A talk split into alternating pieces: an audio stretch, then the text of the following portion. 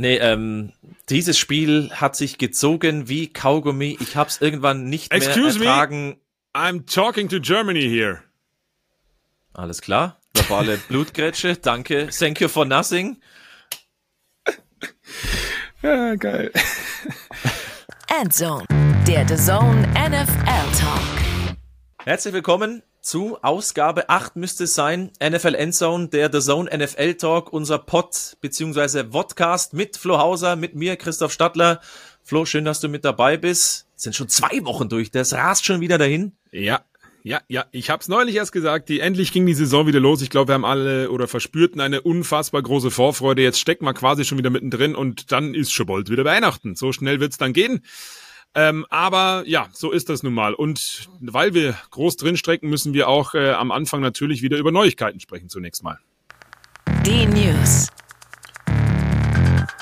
Und zwar sprechen wir erstmal über den Star Quarterback der Kansas City Chiefs, Christoph Neuer, fetter Vertrag. Den hat er ja eigentlich ja schon, aber es gibt ein paar Veränderungen, die ihn da äh, in die Geschichtsbücher mit eintragen lassen.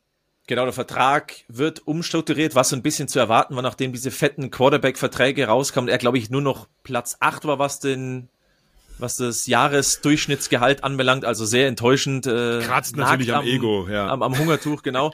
Also in den nächsten vier Jahren bekommt er jetzt 210,6 Millionen Dollar. Das ist die meiste Kohle über diesen Zeitraum, also über vier Jahre.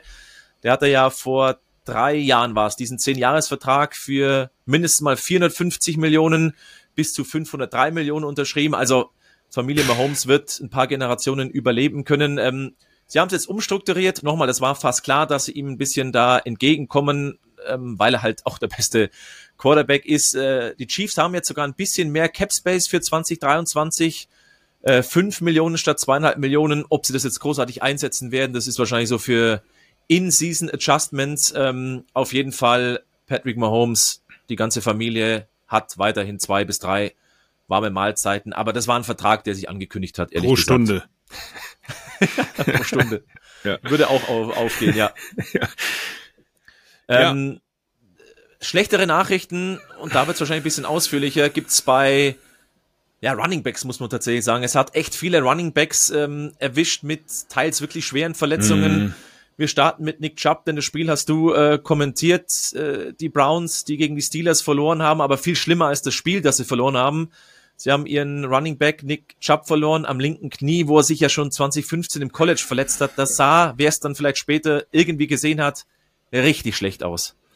Boah, äh, Christoph, ne, das ist jetzt, man sieht es wahrscheinlich nicht, weil die bei YouTube schauen, aber ich habe tatsächlich schon wieder Gänsehaut und ich sage euch auch warum. Ähm, wenn du so ein Spiel live kommentierst und dieses Play passiert, es war ja knapp oder kurz vor der Endzone, Nick Chubb bleibt liegen. Nadine und ich sehen, okay, der hat sich verletzt und das Knie sofort gehalten. Wir wussten, oh, mh, hm, schlimmere Verletzung, sieht wohl danach aus. Du siehst aber in der Realgeschwindigkeit nicht so schnell, wo einzelne Arme, Beine oder so hin äh, umknicken oder wie auch immer, sondern du guckst ja auch, wo der Ball ist und der Ballträger. Ähm, und wir haben bei uns ähm, die Möglichkeit, wenn wir Spiele übertragen, haben wir hier so ein, so, ein, so ein Tonpult und da können wir dann bei den US-Kollegen reinhören. Äh, und das habe ich dann in dem Moment getan, weil die Unterbrechung ja dementsprechend lange, länger dauerte. Und während ich das tat, hat Troy Aikman, glaube ich, gesagt, ähm, die das ja übertragen, weil diese Tonspur haben wir bei uns auffliegen. Ähm, Ladies and Gentlemen, I've been informed we will not show a replay because it was horrific. Ähm, und dann habe ich das natürlich, weil das die Zuschauer bei uns auf der Zone beim deutschen Kommentar nicht hören, auch gesagt und sagte, es gibt keine Zeitlupe, weil das, weil diese, weil, weil diese Verletzung wohl sehr schlimm ausgesehen haben muss. Und in dem Moment, als ich das sage, Christoph, ich glaube 68.000 passen ins Acrisure Stadium in Pittsburgh rein, wurde offensichtlich das Replay aber im Stadion gezeigt ja. und du hörst nur Oh von, jetzt kriege ich wieder Gänsehaut, das ist echt krass.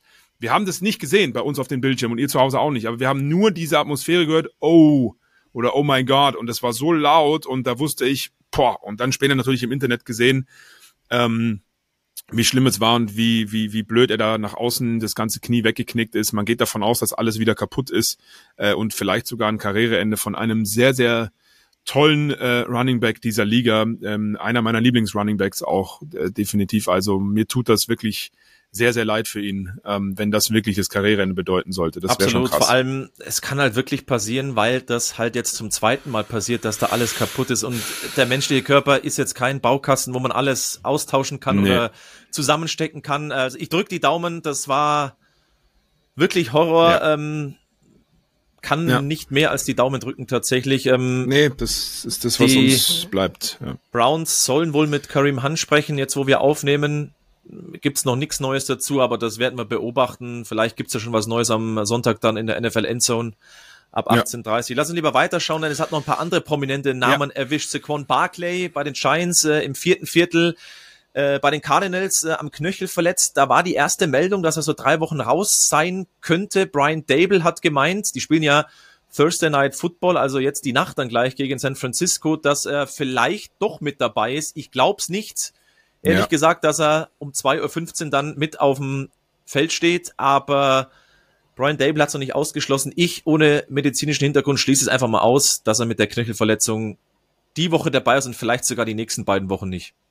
Ja, High Ankle Sprain heißt es ja dann immer und da ist halt die Frage, das habe ich ja glaube ich schon mal gesagt, wie wie hoch ist es überhaupt? Es gibt High Ankle Sprain, da kannst du nach zwei Tagen wieder, dann gibt es einen, wo du vier Wochen fehlst.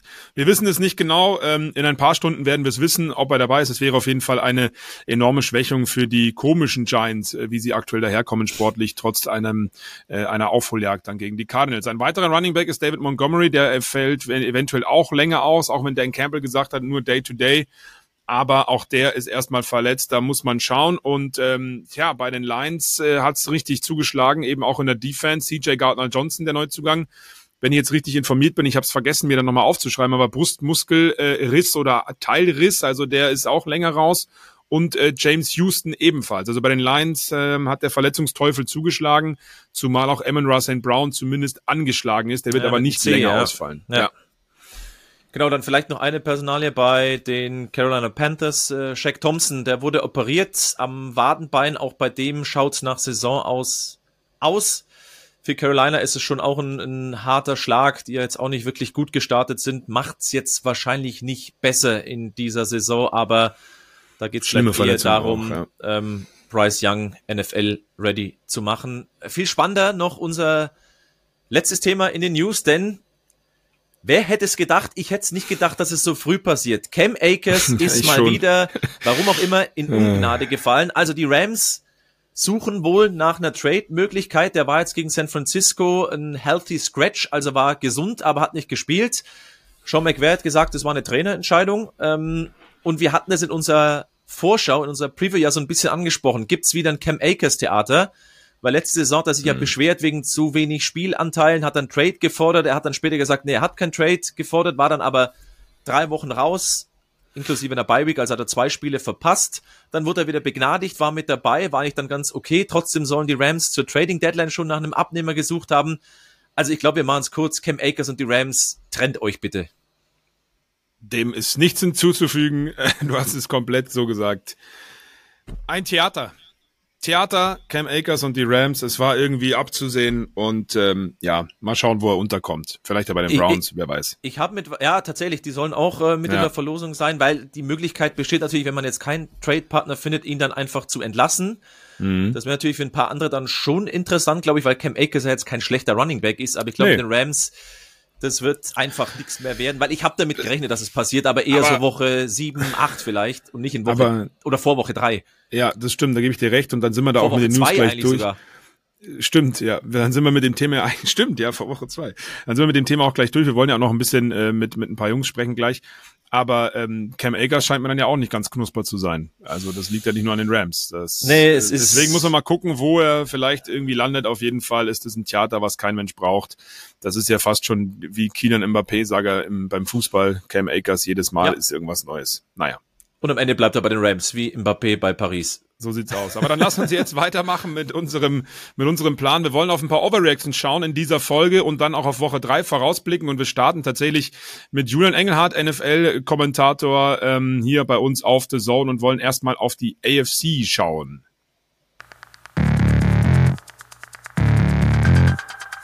So, dann wollen wir mal ein bisschen über mögliche Overreactions sprechen, machen das zuerst in der AFC und mit dabei ist Julian Engelhardt. Ihr werdet gleich noch hören, warum wir den Endzone-Kommentator ausgesucht haben. Erstmal, guten Tag, äh, Julian, alles fit bei dir?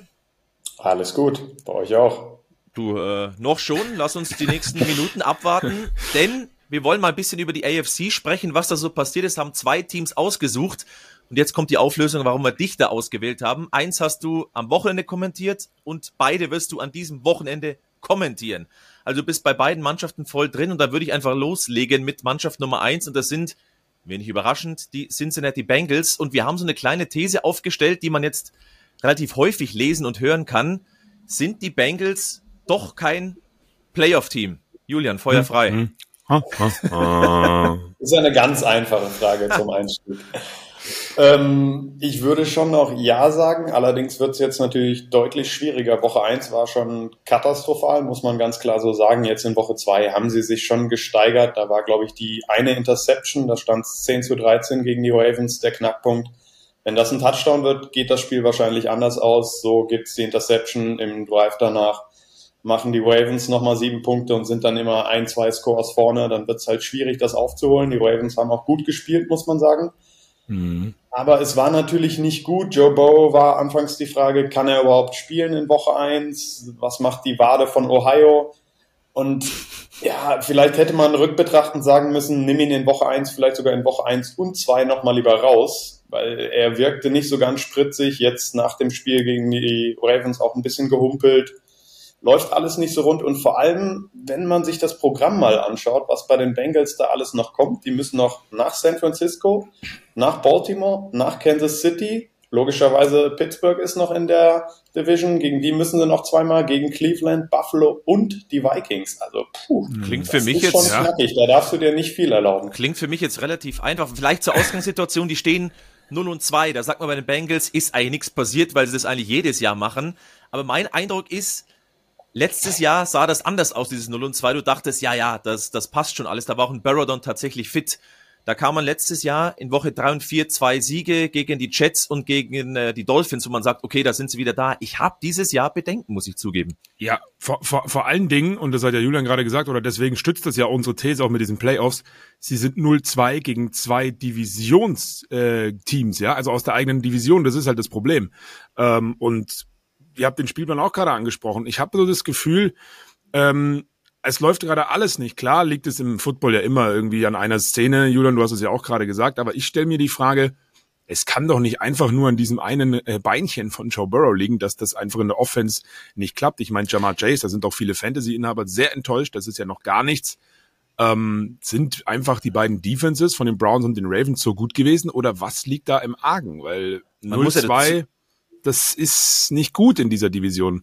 Man muss ja sagen, es ist die Wade. Natürlich ist er nicht so mobil, ja. wie er wahrscheinlich ist. Er hat keinen gebrochenen rechten Arm, dass er nicht mehr werfen kann. Also das verstehe ich tatsächlich auch nicht, dass die Offense ja. gar nicht funktioniert. Die zweite Halbzeit, die war besser, aber auch in der ersten Halbzeit ja gegen Baltimore, sind wir ehrlich, war es eine Katastrophe. Ich glaube, es waren 32 Passing Yards, irgendwie sowas. Also auf jeden Fall wieder nicht gut.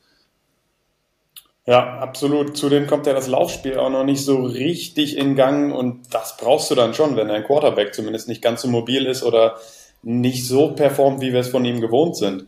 Jetzt kann man natürlich sagen, er hat einen neuen Vertrag. Alle, die einen neuen Vertrag kriegen, spielen erstmal mittelgut. aber das ja. ist eine andere Geschichte.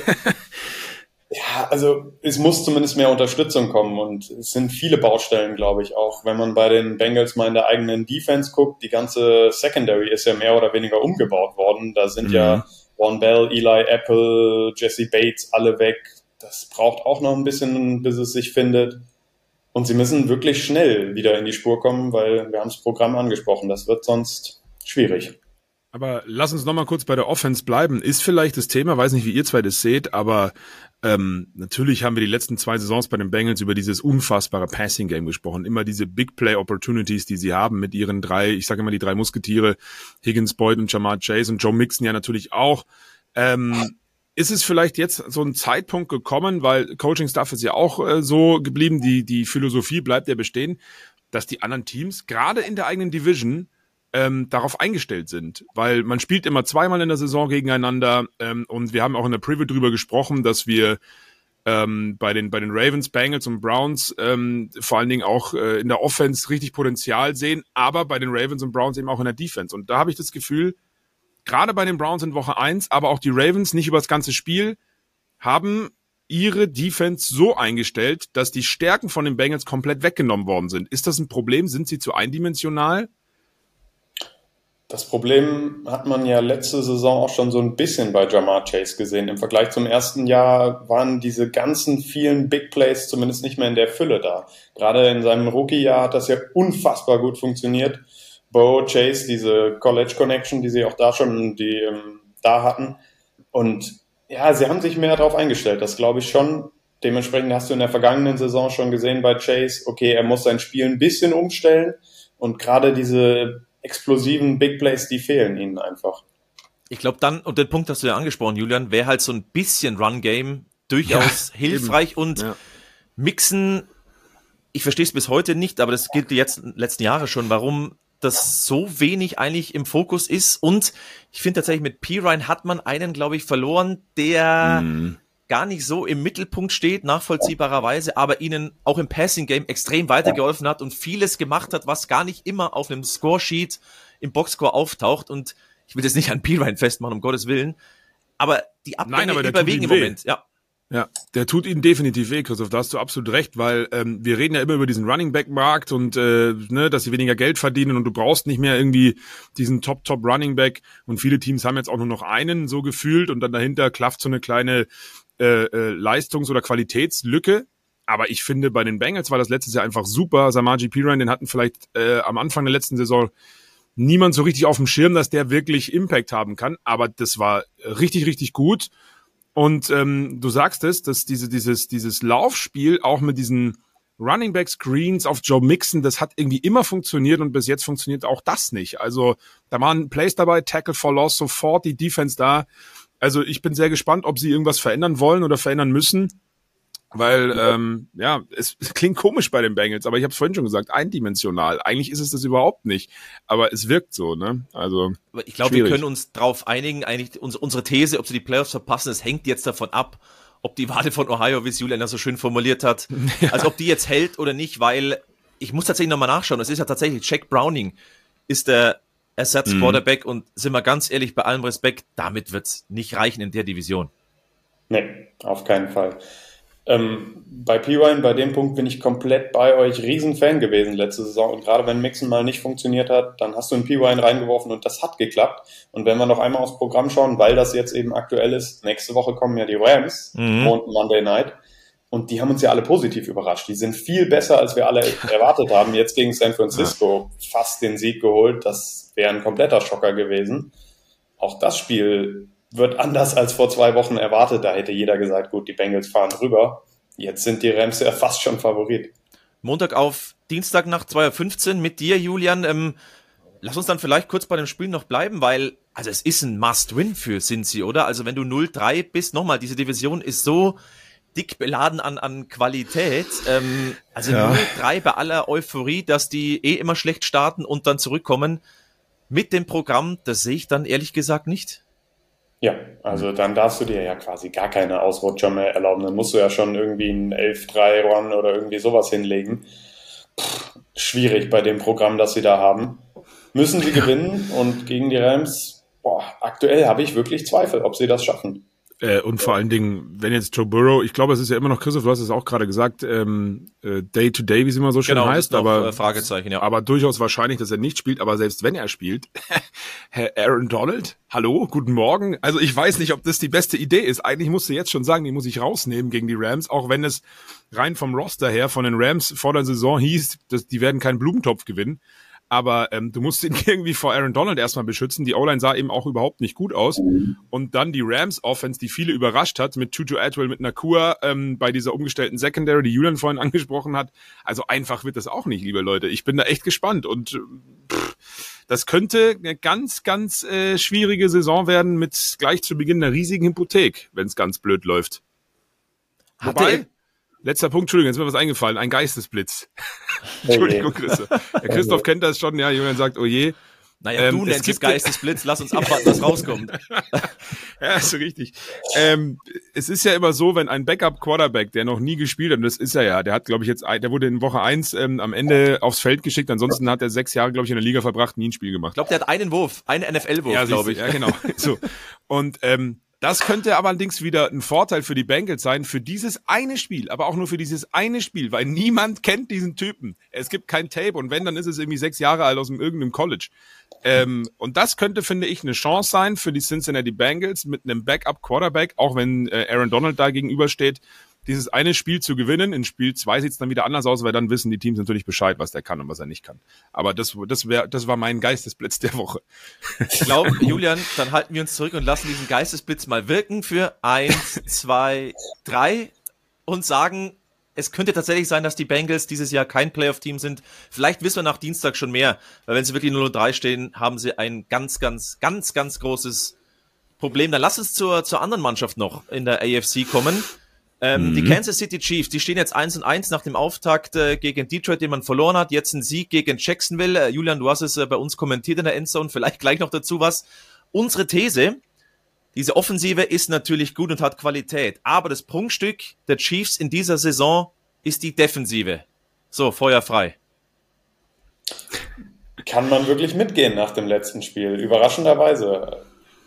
Also ich habe das Spiel gesehen und da gesessen und dachte mir, das kann alles nicht wahr sein, was hier passiert. Also Punkt eins, wie viele Fehler die Chiefs gemacht haben.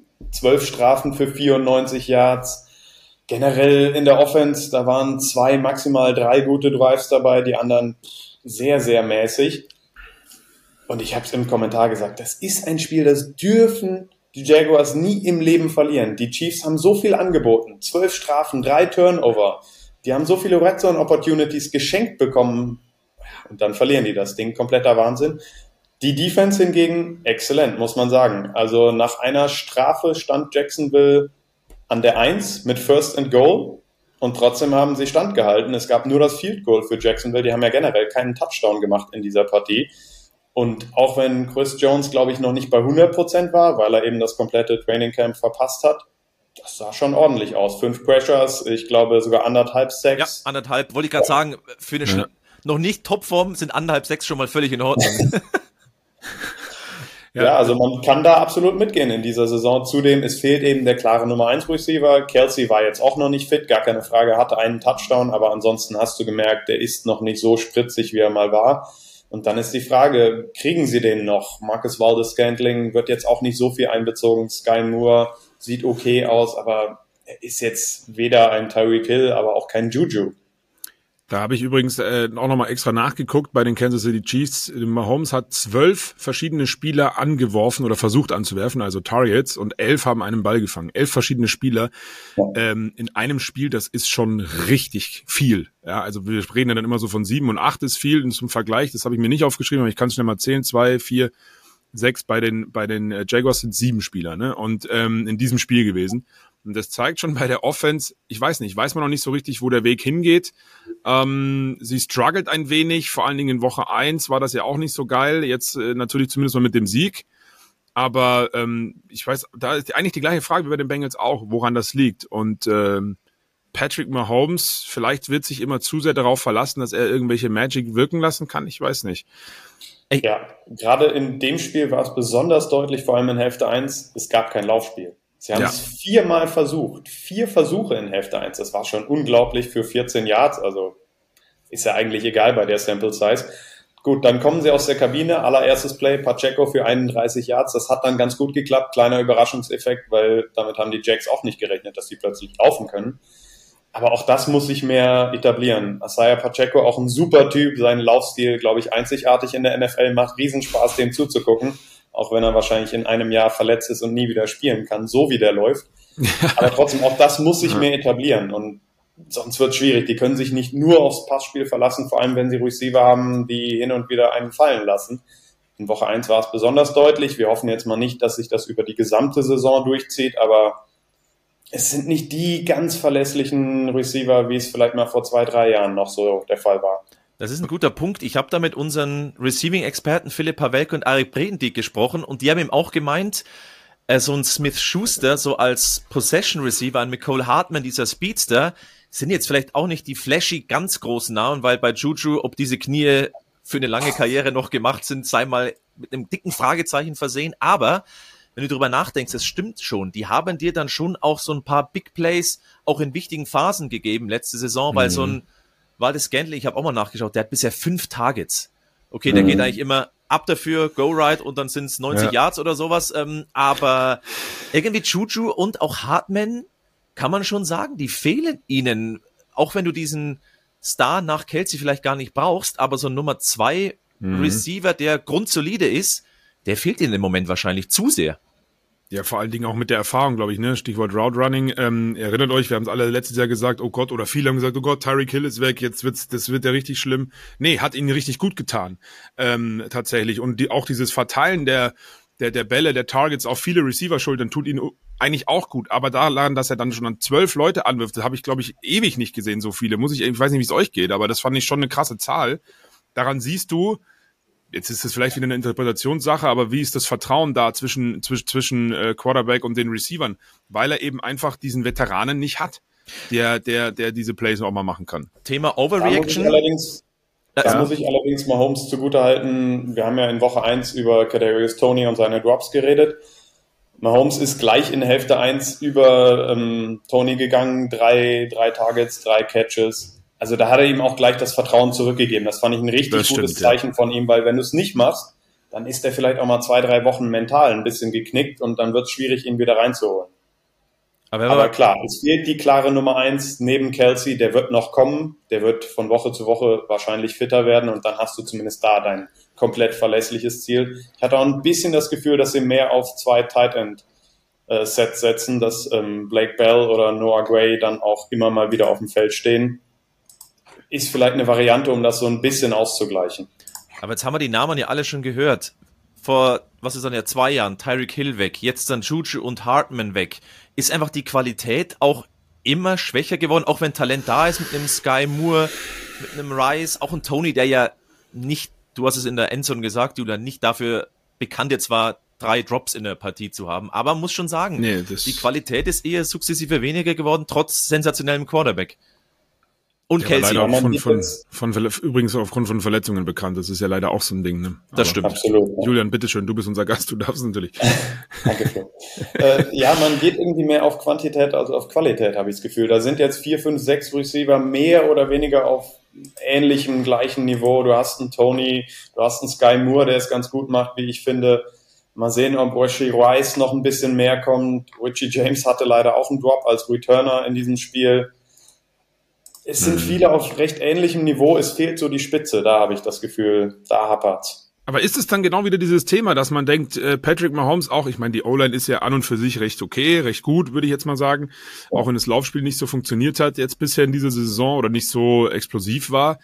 Ähm, aber ist es dann so, dass, weil, weil man halt sagt, ja, Patrick Mahomes, wenn der halt irgendwie dem Sack entgeht, ähm, dann bohlt er den Ball nach vorne, pitcht ihn irgendwo hin, dass man einfach da diesen, diesen großen, äh, wichtigen Receiver, Star Receiver einfach nicht braucht, weil der Quarterback halt mehr als 50 Prozent dieses Plays macht. Ich meine, da gehören immer zwei Leute dazu, aber in dem Moment ist vielleicht das Vertrauen in Mahomes zu groß und der Druck vielleicht zu groß für den ähm, mittlerweile ja über vier Jahre gut bezahlten Quarterback.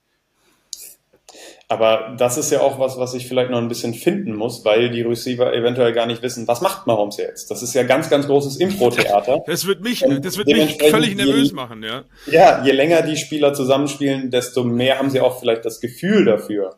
Was hat mhm. Mahomes jetzt vor? Wie scrambled er? Pitcht er nach hinten? Was auch immer. Er hat ja so ein paar Trickplays in der Tasche, auch seine Sidearm-Würfe, die Hör sind auf. ja einzigartig in der NFL. Bitte? Hör auf.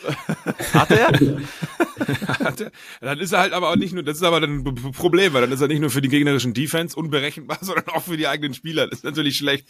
Aber ja, ich verstehe, worauf du hinaus willst. Aber lass uns noch einen letzten Satz zu den Chiefs auch, Stichwort äh, Zukunft äh, und Ausblick in dieser Saison, eben mit dieser Defense auch nochmal ansprechen, weil das war ja unsere Overreaction, dass die klar besser ist als die Offense aktuell. Ne? Liebe Leute, übrigens für euch zu Hause, Overreaction bedeutet, dass es halt einfach ein bisschen äh, übertrieben dargestellt ist, ja, nur mal so als, als Hinweis.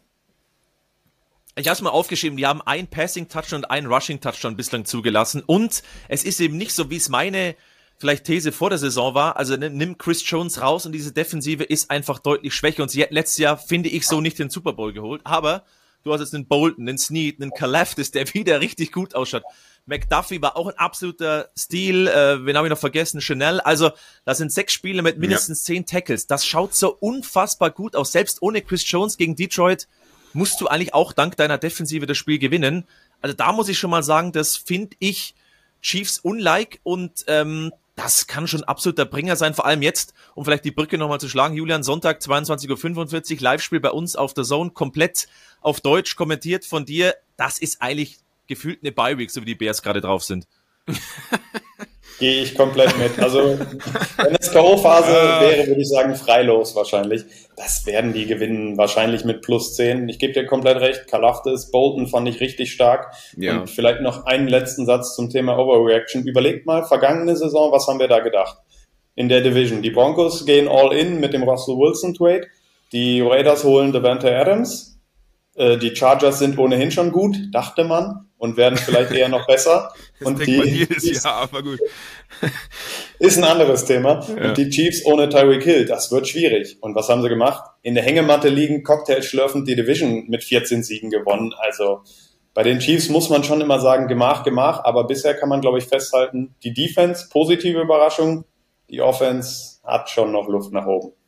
Ja, das ist ja also sehr schön zusammengefasst, finde ich, muss ich an der Stelle sagen, ähm, weil genau das be beschreibt, aber trotzdem am Saisonstart als Super Bowl Champion willst du so nicht starten. Ich glaube, ein bisschen Arbeit haben sie dann doch auf jeden Fall noch vor der Nase. Aber alles, was Julian gerade gesagt hat, muss doch für alle anderen AFC brandgefährlich sein, denn bislang waren sie bekannt, ja, die Offense ist sensationell mit Mahomes, die Defense, ja, ja, ja, ja mittelmäßig, wenn die Playoffs sind, so Golden State Warriors like in der NBA, dann kommt da was.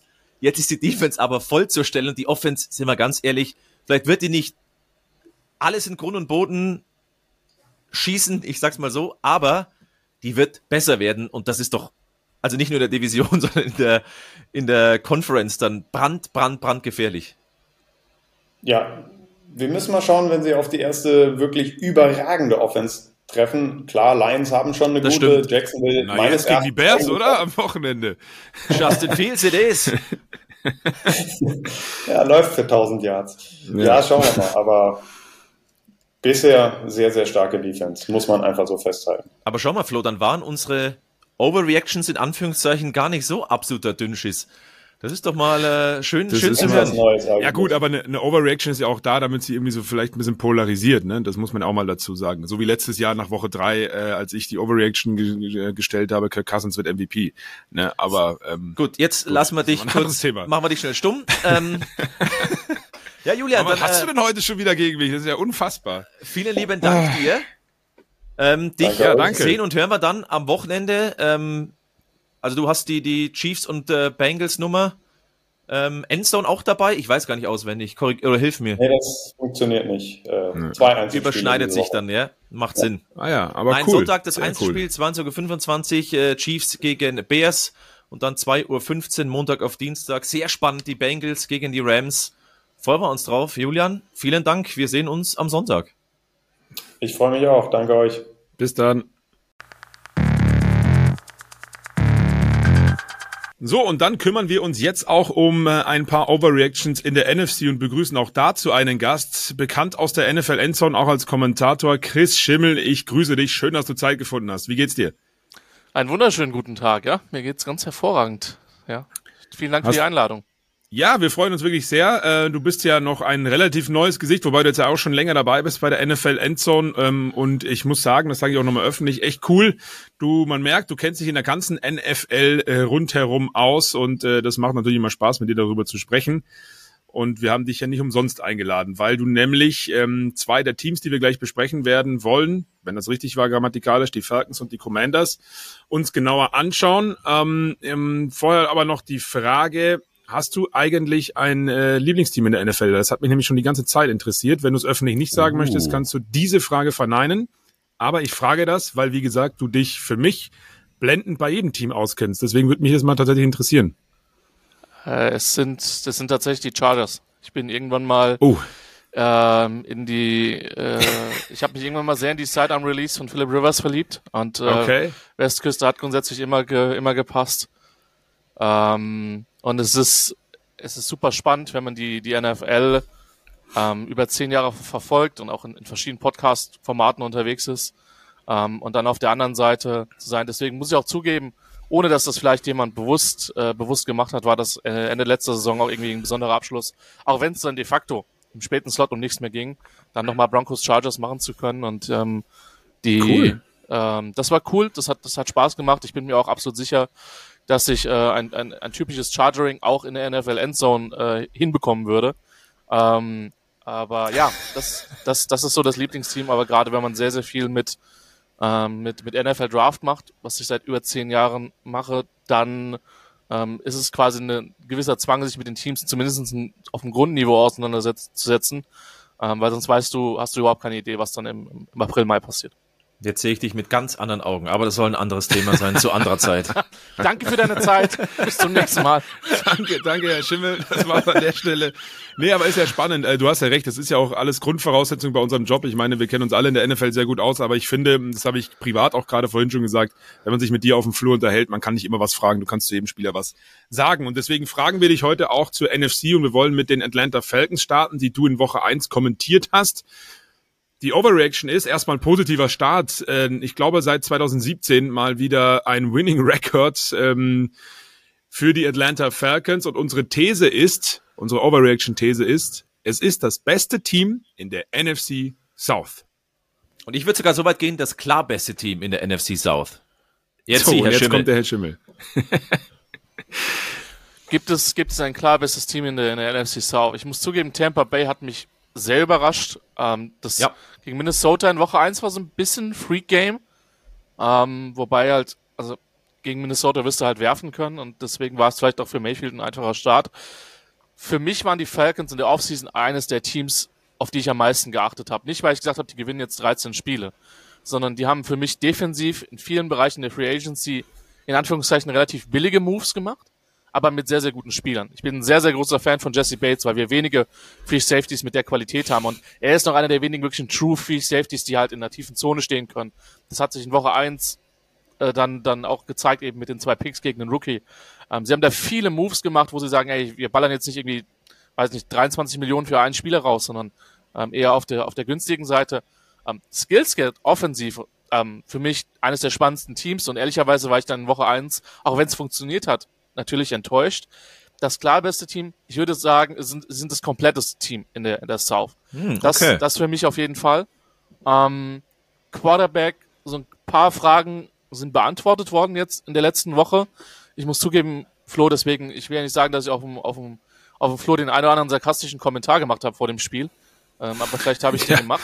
Das ist, ist, ist richtig, ja. Da ging es mir richtig um, auf den ähm. Keks, wenn ich ehrlich bin. Nein, Spaß. Ja, alles gut. Ähm, man hat Ritter ein bisschen mehr von der Leine gelassen und das wird nicht alles perfekt ja. sein, aber du musst einem de facto Rookie die Möglichkeit geben, ähm, auch, äh, auch nicht nur Dinken Dank zu spielen, sondern auch mal tief zu attackieren, weil sonst wird es für ihn einfach sehr schwierig. Und nochmal, es aber war nicht darum, dass er jeden Pass anbringt. Aber war das, das jetzt gut. bei dem 25-24 gegen Green Bay im letzten Viertel, war das das, was Ritter kann? Also die haben dieses letzte Viertel 13 zu 0 gewonnen, der war 6 von 8, was seine Pässe anbelangt, 119 Passing Yards und dazu noch 5 Carries für 16 Yards und ein Rushing Touchdown. Also wenn Desmond Ritter das kann, konstant, dann ist die Offense für mich nochmal auf einem anderen Level, weil sonst habe ich bei Ritter schon noch meine, meine Fragezeichen, ob er gut genug ist, was seine Reads anbelangt, was sein, sein Pocket-Verhalten anbelangt. Aber dieses vierte Viertel, muss ich sagen, das habe ich so nicht kommen sehen. Und wenn ich das mit einwerfen darf, eben auch gegen eine Green Bay Packers Defense. Absolut. Ne? Also absolut. die ist jetzt auch nicht, nicht, nicht schlecht.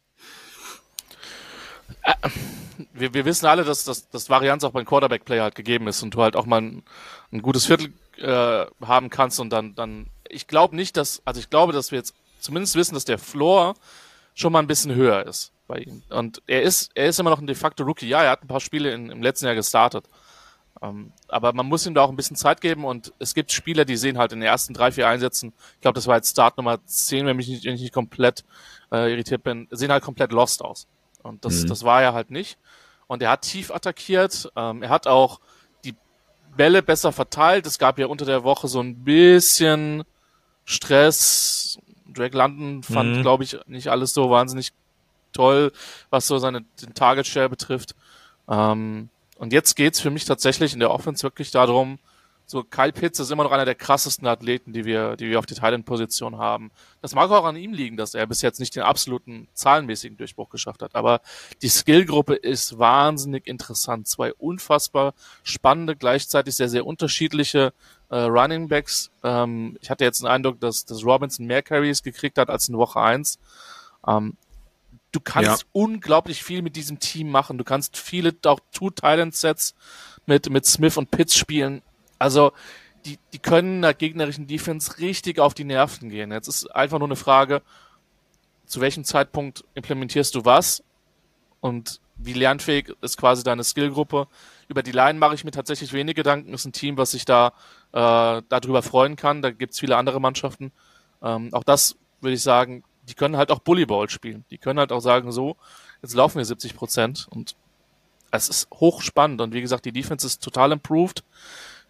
Wenn, wie gesagt, Christoph, ich bin bei dir. Ich bin, ich bin bei Ritter noch nicht sold, aber ich sehe zumindest eine Entwicklung und wenn ihm Smith von Woche zu Woche mehr vertraut, dann wird auch sein Selbstvertrauen steigen. Danach schaut es ja aus, dass er ihm immer mehr vertraut. Also auch was man so hört, so liest, da ist, das ist unser Quarterback und da gehen wir jetzt durchs Feuer, komme was wolle. Was ja richtig ja. ist von Smith, um Gottes Willen.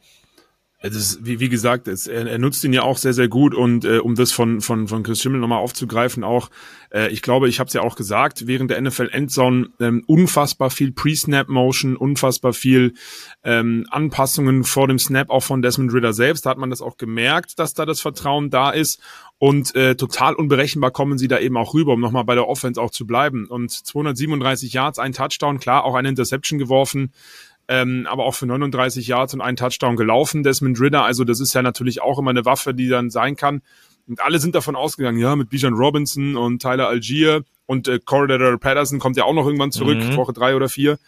Es wird nur gelaufen. Das ist äh, die Chicago Bears 2.0, wenn man so möchte, die ja letztes Jahr schon sehr viel äh, Stats da aufgepackt haben, die Falcons selber ja aber auch. Ähm, aber ich muss auch sagen, ich war sehr, sehr positiv überrascht. Auch Drake London in Woche eins keinen einzigen Ball gefangen, jetzt sechs Stück, auch für einen Touchdown. Ähm, Jonu Smith, der war die ganze Zeit in Pre-Snap-Motions unterwegs, wenn die nochmal die Seite getauscht haben, wo sie dann jetzt vielleicht doch ihr Laufspiel aufziehen, aber auch im Pass Passing-Game.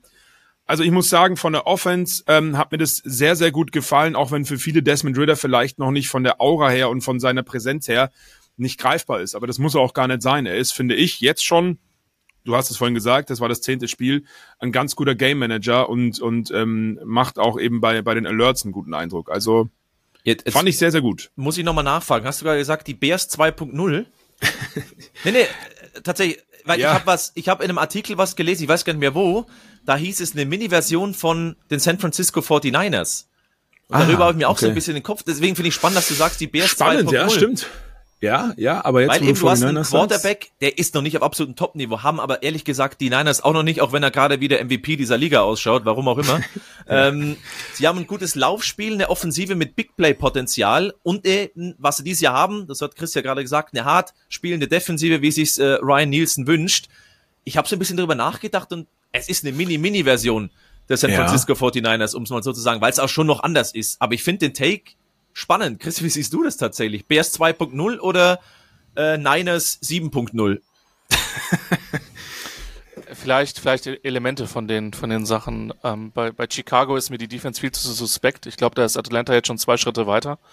Ähm, ja, ich meine, äh, bei mir war es nur auf die Offense bezogen tatsächlich. Ähm, aber deswegen die ja, Niners, guter Call. Das, das, Ding, das Ding ist halt, ähm, ich glaube, die, die Antwort, die, die sowohl Chicago als auch die, die, die äh, Falcons brauchen, ist, ähm, ist Ritter slash Fields unser Quarterback in 2024. Und mhm. ähm, bei Ritter würde ich Stand jetzt, und auch dies, die These kam jetzt zum Saisonende natürlich wieder um die Ohren fliegen, bei Ritter würde ich Stand jetzt sagen, ähm, da habe ich, wäre wär mein Selbstvertrauen etwas höher. Ähm, auch die Bears haben zum Teil versucht, letztes Jahr die Offense sah sehr, sehr lauflastig aus, die haben sehr, sehr viele Konzepte auch gespielt. Nicht ganz so viele wie, wie Detroit.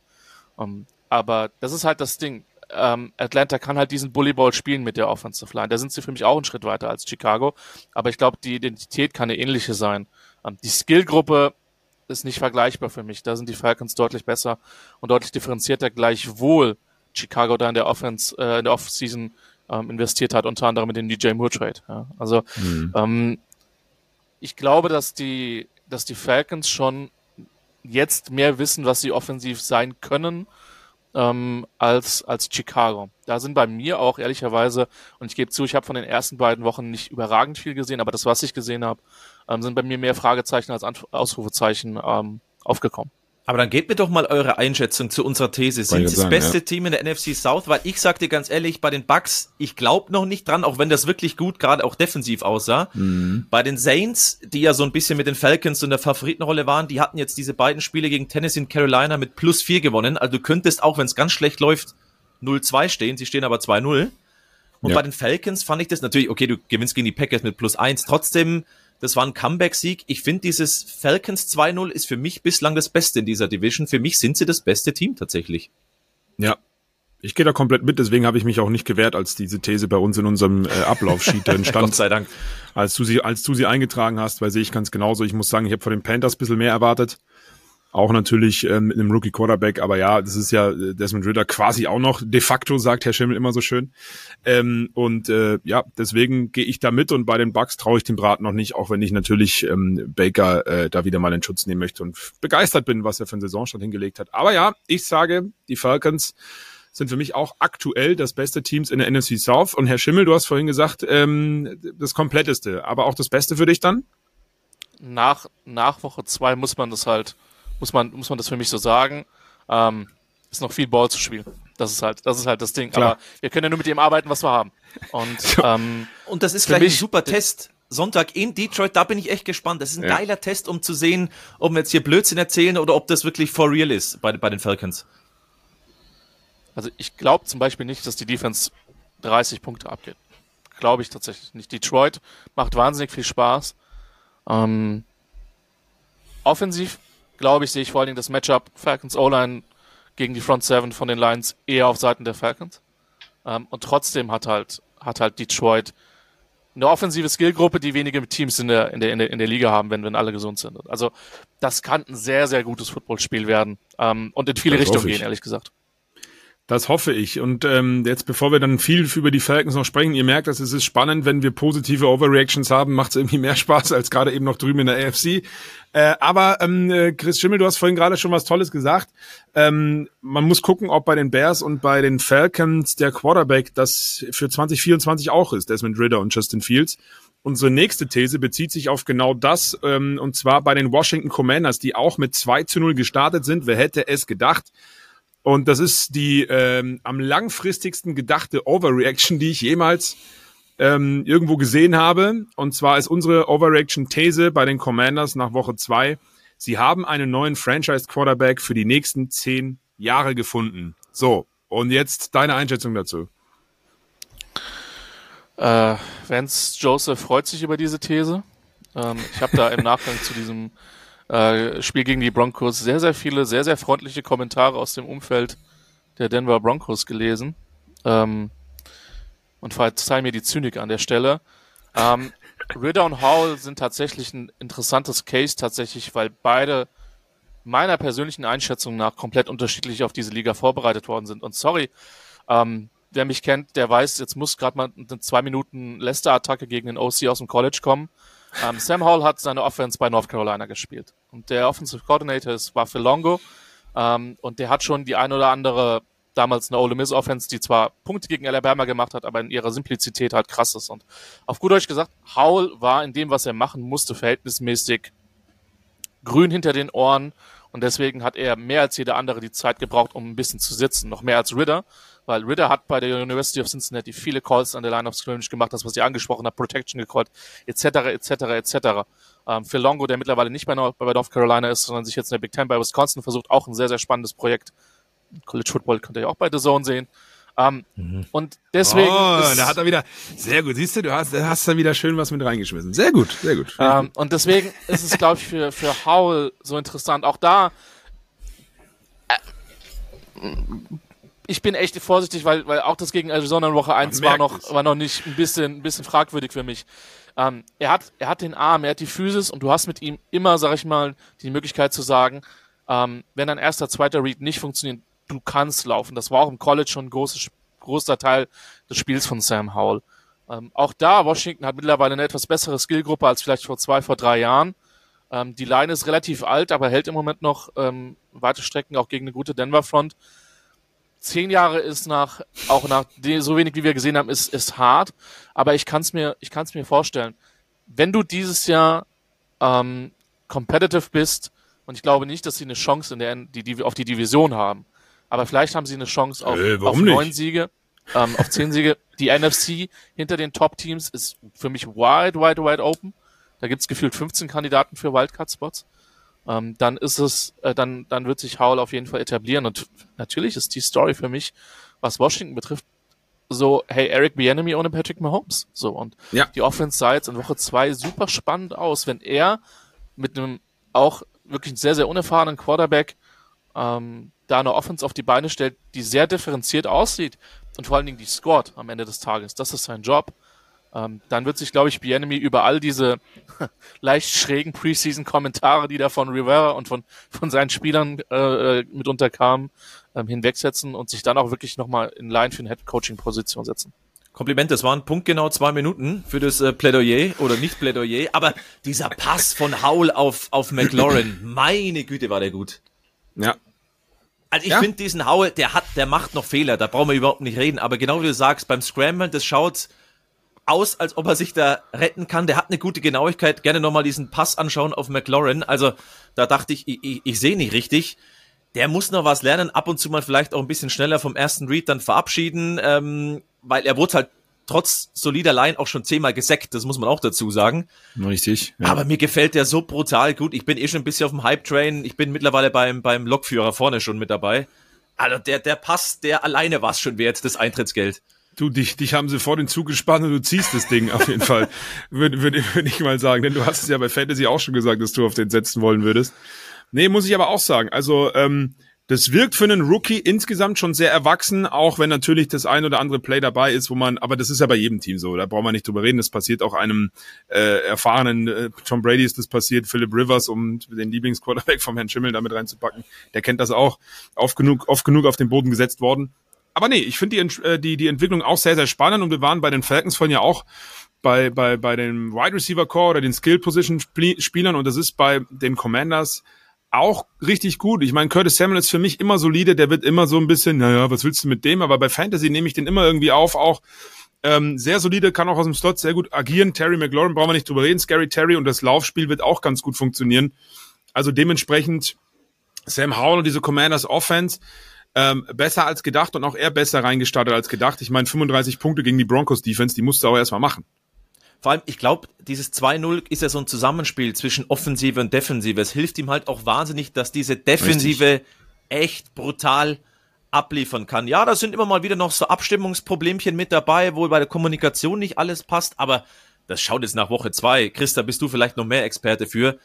das schaut schon echt gut aus, was die an Sex haben, an Quarterback-Hits, diese Line da, die ist so eklig zu bespielen. Ähm, also das hilft dir ja als Quarterback auch, wenn eine Defensive eben ja dich so unterstützt, was auch äh, Time of Possession anbelangt.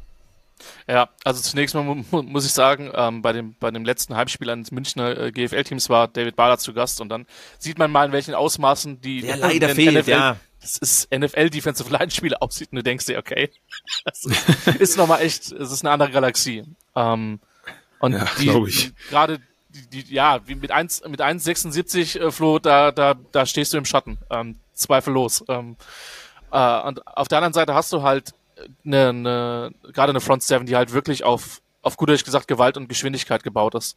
Um, ähm, riesige Frage, so kann Chase Young mal 15 Spiele, 16 Spiele tatsächlich. Ah, das tatsächlich ist so schade, spielen. ne? Das ist ja. eigentlich echt. Oh, der wirkt aber auch, das war jetzt auch Spiel 2 äh, gegen die Broncos. Boah, das war wieder dieser Chase Young, wie man ihn sehen will. Aber genau wie du sagst, wie fit ist er halt über eine ganze Saison? Das wird ein großes Fragezeichen bleiben. Äh, an der Stelle wollte ich nur noch mal kurz einwerfen. David Bader war auch bei uns hier im Podcast zu Gast. Wenn ihr das noch mal hören wollt, was er zu sagen hatte über die Washington Commanders, wir haben mit ihm über die ganze NFC East gesprochen, dann Guckt euch gerne mal an und schaut, ob wir recht behalten haben mit dem, was wir da so von uns gegeben haben. Das war, glaube ich, Folge drei müsste es gewesen sein. Oder? Christoph, das ich weiß könnte ja. einigermaßen hinhauen. Aber das steht ja auch im Titel, da, ihr werdet es finden. So, weitermachen, Herr Schimmel. Sorry, ich wollte da nicht unterbrechen. Mit der Alles Defense. gut. Also ich glaube tatsächlich, wenn sie, wenn sie sich halt, wenn sie halt wollen, werden halt nicht so wahnsinnig viele Teams gegen sie laufen können. Ähm, mhm. Eben über, wegen Interior Defensive Line. Ähm, Defensive Backfield ist ein bisschen suspekt, ehrlicherweise. Ähm, es war jetzt, glaube ich, kein Zufall, dass, dass Denver gefühlt das erste Mal in drei Jahren den Ball wirklich werfen konnte. Ähm, ich hoffe, ja. dass, dass, dass Forbes noch ein bisschen besser wird, weil den haben sie schon ziemlich attackiert, den Rookie. Sehr, sehr gespannt. Auch da, wenn ihr, wenn ihr eine Overreaction haben wollt, dieser Pick könnte ihnen noch brutal wehtun, speziell wenn ich sehe, was Gonzales für die Patriots in den ersten beiden Wochen abgerissen hat. Und dann draftest du halt einfach einen 160 Pfund Corner ähm, der zugegebenermaßen ein absoluter Ballhawk ist. Und das ist das, was Forbes halt ausgezeichnet hat bei der Mississippi State. das, ich glaube, dass Teams, die den Ball werfen können, wenn sie ansatzweise eine, eine Protection-Antwort gegen die D-Line finden, werden, werden Washington schon Probleme bereiten. Ähm, und offensiv, auch da, es ist eine Frage von Evolution. Bienemy bringt, bringt seine Ideen mit rein, hat aber auch immer verstanden, was seine Quarterbacks für Ideen brauchen. Den schönsten Satz, den ich mal zum, zu einer Offense gehört habe, ähm, von, einem, von, einem, von einem OC in Deutschland war, es ist niemals meine Offense, es muss immer die Offense des Quarterbacks sein. Und ich glaube, das wird halt das Ziel sein, Sehr dass man ja. die Offense baut hm. für Sam Howell. Und dann ist auch äh, Christophs Hype Train äh, vollkommen berechtigt, den er da als Zugführer hier, an, hier, hier anführt. Ah, Zugführer grade, nicht, die Ausbildung habe ich hm? nicht. Ich darf nur neben dem Zugführer stehen. ja, Dafür wurde ich halt. ausgebildet. Gibt der rumstehen. noch Möglichkeiten. Es kann halt nur sein, wenn es schief geht und du vorne den Wagen ziehst, dass du dann ausgepeist wirst, ne, vom Lokführer und den schneller ziehen musst. Aber das ist nochmal. Ich sag mal so, am Sonntag, 19 Uhr in der NFL Endzone geht's gegen Buffalo. Du hattest jetzt Arizona und Denver vielleicht noch ganz kurz eine mini-schnelle Vorausschau, Chris. Ja. Buffalo ist ein Härtetest, weil die kommen auch so ein bisschen über den Quarterback, der läuft der aber einen auch im Backfield äh, verwunden kann. Und das wird sehr spannend, wie ich finde. Ja, das war jetzt für mich ein absolutes Statement-Game. Ich wusste tatsächlich nicht, wie sie jetzt aus diesem Jets-Ding rausgehen, was für sie speziell mit, mit der Verletzung von Rogers in Woche äh, nach dem vierten Spielzug irgendwie komplett enttäuschend war. Und dann kassieren sie halt sieben Punkte im ersten Drive und danach fahren sie halt einfach über die Raiders drüber. Genau, Buffalo mit fährt drüber, acht, genau. neun Minuten Drives im dritten Viertel. Das war, ja, bemerkenswert. Also all, all credit to, to, to the Bills in dem Moment. Ja. Ich glaube, Washington hat das Personal, weil sie mit Jamin Davis jemanden haben, der über, über Geschwindigkeit mitunter auch kommt, der, der ein Spy spielen kann, wenn es, wenn es sein muss. Ähm, O-Line, D-Line Matchup sehe ich pro Washington. Ja. Äh, mit, mhm. mit Washingtons ja. D-Line. Mhm. Mhm. Absolut. Ich habe es im, ich hab's im Kommentar gesagt, ähm, Buffalo kann so ein bisschen, oder, oder Buffalo und Atlanta könnten ähnliche Elemente in ihrer Offense haben, weil auch die sind super viel mit, mit 21 Personal, also mit zwei Titans drauf. Das siehst du in der NFL immer noch relativ selten, die auf drei, vier Wide Receiver Sets gebaut ist. An einem guten Tag kann Washington mitspielen, aber Buffalo ist, glaube ich, nicht umsonst. Vielleicht vor der Saison hinter den Chiefs in der AFC, hinter den Bengals in der AFC, die jetzt ja auch 0 und 2 stehen, ähm, der große Favorit gewesen. Von daher sollte, sollten die Bills schon den Anspruch haben, äh, das Ding zu gewinnen, aber es ist halt kein Step-Over. Absolut nicht. Nee, ja, schönes Matchup. Das wird ein, das wird ein richtig gutes Matchup und ich freue mich auch besonders, dass Christoph Stadler dieses Spiel tatsächlich in der NFL Endzone kommentieren darf. Hör auf. Du bist da, du bist als Kommentator jetzt auch diese Saison regelmäßig am was, Start. Freue ich mich sehr drüber. Was machst du denn, Chris? Am Sonntag? Broncos Dolphins, glaube ich, ne? Genau. Ich oh. freue mich sehr auf diese, auch schön, auf, auf diese, auf diese Dolphins Offense ähm, und bin gespannt, wie Denver reboundet, weil ich glaube, gerade bei den Broncos nach dem Spiel ist richtig Druck auf dem Kessel. Also Eben. richtig Druck auf dem Kessel, obwohl wir erst im dritten Saisonspiel sind. Aber ich glaube, alle haben jetzt daheim gehört und gesehen, der Mann kann über Football reden. Ähm, Chris, vielen lieben Dank dir für die Einschätzung zu Washington und zu Atlanta und dann hören wir dich am Sonntag wieder mit einem richtig, richtig schönen Match. Da freue ich mich drauf. Nochmal herzlichen Dank für die Einladung, ich habe mich gefreut. So, dann haben wir unsere Overreactions hinter uns gebracht. Vielen Dank an die beiden Jungs. Und wir wollen jetzt aber auch noch ein bisschen vorausschauen auf Woche drei, was uns und euch bevorsteht. Denn ähm, es ist einiges äh, geboten auf jeden Fall, auch am Wochenende wieder auf The Zone bei der NFL. Und Christoph, wir müssen über ein Spiel gleich zu Beginn sprechen, äh, was sportlich letztes Jahr, glaube ich, richtig, richtig gut dahergekommen wäre. Dieses Jahr normalerweise eigentlich auch. Aber es ist eine Menge Druck auf dem Kessel. Die Los Angeles Chargers gegen die Minnesota Vikings und beide stehen 0 2. Genau, Sonntag 19 Uhr ist in der NFL Endzone, die ist dann äh, Sonntag ab 18.30 Uhr mit äh, dem äh, geschätzten Vielen Kollegen Dank, Flo Hauser geben wird. Äh. nee, aber das ist, ein, das ist ein wirklich geiles Matchup, weil beide stehen 0 und 2. Wer das verliert, ist richtig in der SCH. Ja. Punkt, weil, sind wir ganz ehrlich, um vielleicht mit den Chargers anzufangen, sie schaffen es wieder, das Enttäuschungspotenzial unfassbar hoch springen zu lassen. Ähm, und wenn die das verlieren sollten, glaube ich nicht, dass Daly sofort entlassen wird, aber dann oh ja. ist auch keine Overreaction mehr, glaube ich, dass Daly das Saisonende nicht erleben wird bei das den Das ist LA gleich ein Hot Take deinerseits, äh, aber kann ich absolut verstehen. Ja. Ich glaube gar nicht, es ja, ist mal mehr ein Hot Take. Ich glaube, es ist einfach die logische Schlussfolgerung. Ähm, ja, weil man muss schon mal sagen, also das ist ein, sehr, auch wenn Austin Eckler jetzt, so ehrlich muss man auch sein, nur auf der offensiven Seite natürlich gefehlt hat. Ja, das, das ist einer der wichtigsten äh, Spieler ähm, für die Los Angeles Chargers ungefähr genauso wichtig wie Nick Chubb bei den Cleveland Browns, dem, über den wir bei den News schon gesprochen haben. Ähm, und das ist so ein talentiertes Team mit Justin Herbert, für mich ein, ein einer meiner Lieblings-Quarterbacks, finde ich, weil er so einfach einen genialen Arm hat. Das ist irre. Ähm, und auch auf den Skill-Positionen, ähm, die können tief, die können kurz, aus dem Slot und das Laufspiel eigentlich auch einigermaßen etablieren, wenn Eckler da ist. Das hat die letzten zwei Wochen eben nicht funktioniert trotzdem in Woche eins Austin Eckler am Start war. Und da bin ich absolut auch bei dir, weil ähm, die sind individuell in der Offense sehr, sehr gut besetzt. Aber sie kriegen es irgendwie, diese PS, nicht ähm, mit in ihrem E-Auto gecharged, um, um das auf die Straße zu bekommen. Ja, das finde ich, finde ich sehr, sehr spannend. Und da fragt man sich halt, woran liegt das? Aber du hast jetzt kein Austin Eckler gegen die Titans und machst trotzdem 24 ja. Punkte bis bei Third Down Efficiency bei 2 von 14 und machst trotzdem 24 Punkte. Verlierst aber gegen die Titans, die jetzt zugegebenermaßen eine gute Defensive haben, aber Offensive hm, sollte jetzt nicht unbedingt nee, Trumpf sein. Ja. Zumindest sah das auch nicht unbedingt so danach aus und du verlierst es in der Overtime 24 zu 27. Dann kann man über die Offensive sprechen. Ja, bin ich dabei mit Kellen Moore. Der Effekt ist vielleicht noch gar nicht so groß, wie man sich vielleicht erhofft hätte, aber es sind halt auch erst zwei Spiele und ähm, Herbert hat auch noch Luft nach oben. Aber da hast du auch schon wieder gesehen, da waren noch wieder Plays mit dabei, wo er zweimal eigentlich mehr oder weniger fast schon gesackt wird und er bringt ihn halt ja, in die Endzone zu seinem Mitspieler. Das kann er halt einfach. Ich habe ganz große Bedenken ja. mit dieser Defensive, weil die können keine, ich weiß gar nicht, ob er es dann Big Plays nennt, was sind Mini-Big Plays, Middle Plays, können sie nicht äh, verteidigen, können sie nicht verhindern. Die haben bislang die meisten Air Yards zugelassen. Das sind fast 500 in zwei Spielen. Ähm, jetzt ist die Passing Defense bisher, okay, die Stichprobe ist noch klein, ist aber auch schwach, weil letzte Saison oder die letzten Jahre eigentlich eher umgekehrt, dass man im Lauf im extrem schlagbar war. Ich sehe da mhm. ganz große Probleme, weil die Vikings kommen mit Cousins. Der hat eine Deadline, mit der du eigentlich kein Spiel verlierst. Sie haben das Spiel letzte Woche verloren gegen Philadelphia, trotz eines überragenden Kirk Cousins mit vier Touchdown-Pässen und 364 Passing Yards. Wenn der das macht gegen die Chargers, ja, man Halleluja. muss das mal auch, und wir werden übrigens auch in der NFL Endzone ab 18.30 auch über diese Partie natürlich nochmal ausführlicher ein bisschen sprechen. Äh, man muss sich das nur mal anschauen. Du sagst es, äh, 50 Punkte gemacht und trotzdem kein Sieg. Das ist natürlich schon krass. Und ähm, jetzt kommen eben, um da den Sprung auf das andere Team zu schaffen, Christoph, die Minnesota Vikings. Du hast die ähm, bisher miserable Defense der Chargers, vor allen Dingen gegen den Pass, äh, angesprochen, kommen die Minnesota Vikings mit eben Kirk Cousins, der richtig gut in Form ist. Letzter Satz aber noch, bevor ich es vergesse, zu den Chargers auch. Ähm, die letzten zwei Saisons war man gegen den Lauf als Defense schon immer schlecht und man bekommt es nicht hin, mhm. da auch mal in der Offseason das Ganze zu adressieren und diese Baustelle zu schließen. Das wollte ich nur noch mal mit rein mit reinschmeißen. Und das Schlimme ist, das schaut ja jetzt gerade besser ja, aus ja, als Passing Defense, ja. ohne dass du da jetzt also so so kann man eine Baustelle furchtbar, natürlich auch schließen, wenn ich woanders einfach eine aufmache, dann fällt es nicht auf, dass da eine riesen Baustelle ist. Aber äh, ja, zurück zu diesem Spiel in Woche drei.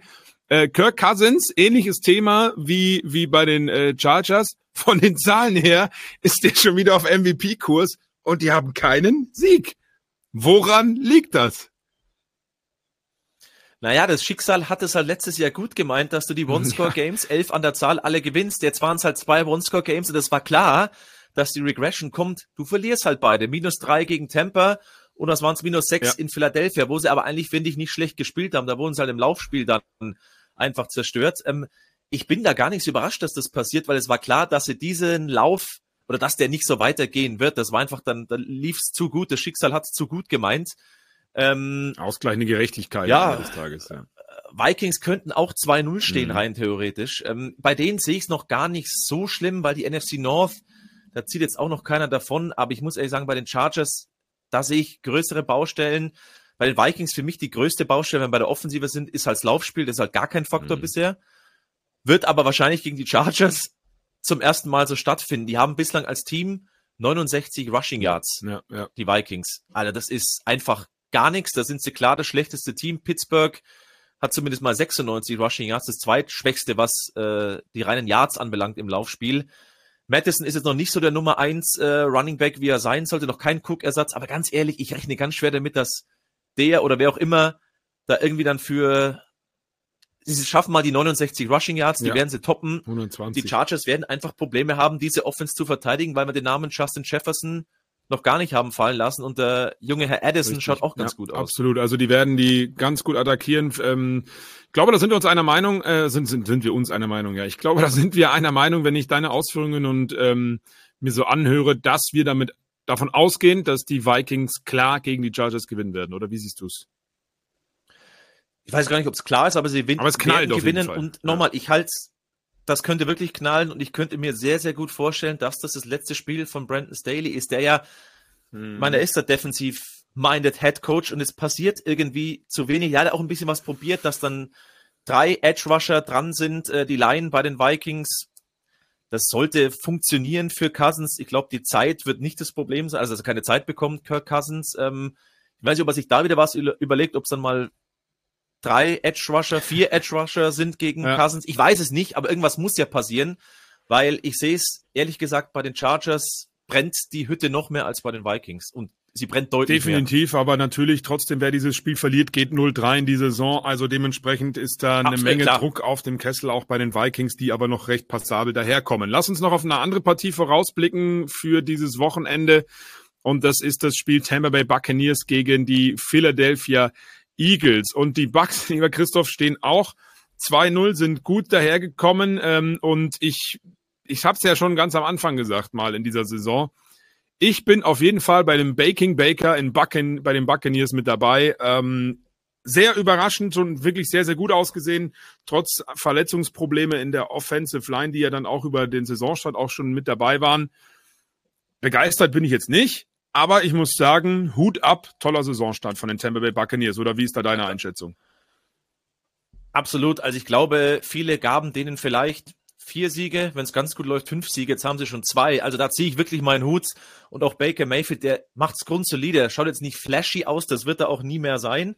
Aber das schaut grundsolide aus. Ähm, mit der Line, das passt auch, wurde jetzt einmal gesackt bisher. Also er hat auch das, er bekommt die Zeit, er hat die Ruhe, um eben seine Pässe dann auch anzubringen. Jetzt kommt aber das, der Makel für Mayfield, jetzt kommt halt ja. Philly. Das ist ein ganz anderer Pass Rush. Es waren jetzt bei allem Respekt die Vikings und mm. die mhm. Bears. Die sind jetzt nicht die Teams mit dem überragenden Pass Rush. Ich bin jetzt gespannt gegen die Eagles, ob sie da einfach an der Line zerfressen werden, weil es sind die Eagles die sind nicht mehr ganz das Team, was es letztes Jahr war, weil es ging einfach nicht. Dafür war das viel zu gut besetzt, aber es ist immer noch eins der besten Teams, was den Pass Rush anbelangt. Und ich glaube, sie werden zerfressen werden von dieser Mannschaft. Ja, ich meine, Baker Mayfield gegen die Bears hatte 317 Passing Yards. Die wird er jetzt gegen die Eagles nicht mehr auflegen. Ich glaube, dass da wichtig sein wird aus Tampa Bay Sicht, dass das Laufspiel auch ein bisschen mehr etabliert wird. Rashad White sah letzte Woche auch besser aus als in Woche 1, muss man dazu sagen, mhm. auch statistisch. Ähm, und dann wäre eine Möglichkeit gegen die Philadelphia Eagles. Aber ja, ich gehe da mit dir mit. Denn ähm, auch in der Secondary, wenn vorne der Pass Rush kommt, dann muss Baker Mayfield erstmal äh, seine Jungs da finden. Und wenn die Eagles das ähm, ja, sich mal angeguckt haben in irgendwelchen Tapes, dann werden die auch erkannt haben, wenn sie Mike Evans relativ gut in Schach halten, dann wird's für Baker auch schon schwierig. Dann geht vielleicht nur was über kurze Pässe, Running Back Screens, je, nach, je nachdem. Ähm, Glaube ich auch. Das wird der erste richtige Prüfschein für die Buccaneers. Aber Christoph, die Bucks haben ja auch keine schlechte Defense, die allerdings gegen den Lauf dann natürlich bei den Philadelphia Eagles vorbereitet sein müssen. Und das wissen wir eh, die Eagles sind ja nicht umsonst auch einer der Favoriten für einen Super Bowl-Sieg, beziehungsweise zumindest für den Super Bowl-Einzug. Ähm, auch im Passing-Game halt einfach gefährlich sind. Und ich glaube, das wird auch für die Bucks-Defense dann äh, der, der erste so richtig harte Prüfstein, die ja eigentlich immer, so hieß es vor der Saison, stärker ist als die Offense der Tampa Bay Buccaneers. Also da bin ich tatsächlich noch mehr begeistert, ja. wie die Defensive bislang spielt. Auch da, die Stichprobe sind zwei Spiele, aber das schaut ja, warum auch immer, richtig gut aus. Und gerade die, die Laufverteidigung, die haben jetzt einen Rushing-Touchdown bislang zugelassen, ähm, haben 108 Yards zugelassen. Das sind nur die Eagles knapp besser. Ähm, nochmal, es sind zwei Spiele. Und jetzt kommt halt die Herausforderung, weil Philly läuft und läuft und läuft, weil das ist das Element in deren Offensive, was bislang funktioniert. Das ist das Laufspiel. Ist auch völlig egal, wer es ist. Kennt Gainwell Woche 1, jetzt war es der Andrew Swift mit, was waren es, über 170 ja, ja. Rushing Yards. Äh, der hat die Vikings dann zerstört, sonst verlieren sie dieses Spiel wahrscheinlich. Ähm, da habe ich noch meine Fragezeichen, ob die Bucks das hinbekommen. Wenn sie das auch schaffen, dann ist das eine richtig starke Defensive und dann gehe ich, äh, gehe ich damit, dass wir die Bugs vielleicht, was das auch ein, anbetrifft äh, oder anbelangt, so ein bisschen falsch eingeschätzt ja. haben, dass die trotz namhafter Abgänge, Abgänge mehr Talent hat, als ich es jetzt persönlich zum Beispiel vermutet hätte. Ähm, ich sehe es noch schwierig, weil es vielleicht die Brücke zu den Eagles. Lauf-Offense ja. schaut richtig gut aus und die Passing-Defense, da stottert der Motor noch, was ich aber auch aus Eagles Sicht noch gar nicht schlimm finde, weil da ist so viel verändert worden. Neuer Offensive Coordinator mit, mit Brian Johnson. Das war klar, dass ein bisschen hakt. Und viele Veränderungen halt auch, ne? Da auf der. Viele Veränderungen. Ja. Ich glaube tatsächlich, diese, diese Connection Hurts, Shane Steichen, die war ganz besonders. Natürlich war Johnson der, der, der QB-Coach, aber du hast jetzt mehr mhm. Verantwortung einfach. Ähm, deswegen glaube ich, ähm, da, also habe ich aus Eagles Sicht noch gar keine Panik, dass das Passing Game noch nicht so funktioniert.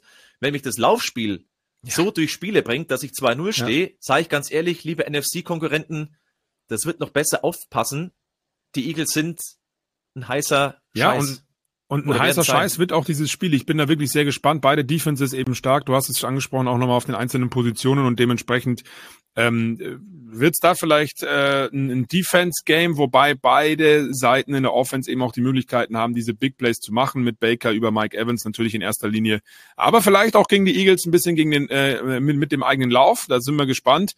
Und äh, die Eagles, du hast es gerade sehr schön ausgeführt, das brauche ich ja nicht nochmal wiederholen. Also da bin ich wirklich gespannt, was das da für ein geiles äh, Match wird. Übrigens wollte ich nur nochmal sagen, Christoph, als wir in Woche eins zusammen in der NFL Endzone hier in dieser Kabine saßen, in der ich mich gerade, liebe Nicht-YouTube-Schauer, befinde, ähm, äh, im Vorlauf äh, waren, haben wir gesagt, oh, da wird's knallen in dem Spiel. Das war das Spiel Bengals gegen Browns.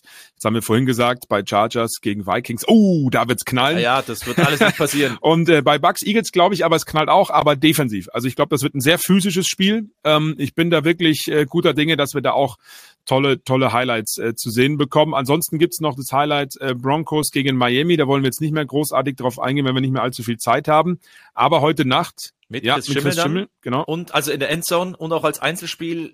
Ich muss dir sagen, ich weiß gar nicht auswendig, wer es kommt. Äh, ich auch nicht, aber auf jeden Fall ein geschätzter Kollege. Wann hast du schon gesagt, wann die, wann die Eagles spielen? Weil es ist ja ein Primetime-Game. Ja. Wieder zwei Monday Night Football Spiele, die es gibt. Also genau. 1.15 Uhr Eagles at Bucks und dann um 2.15 Uhr, das weiß ich, mit Julian Engelhardt, die Rams bei den Bengals. Das ist eine schöne Montag auf Dienstagnacht mit coolen Partien. Absolut ich richtig. Ich ähm, hoffe auch, dass es wieder so lang geht wie der Woche für alle. Das war äh, für mich ein bisschen anstrengend, aber es war schon ganz geil.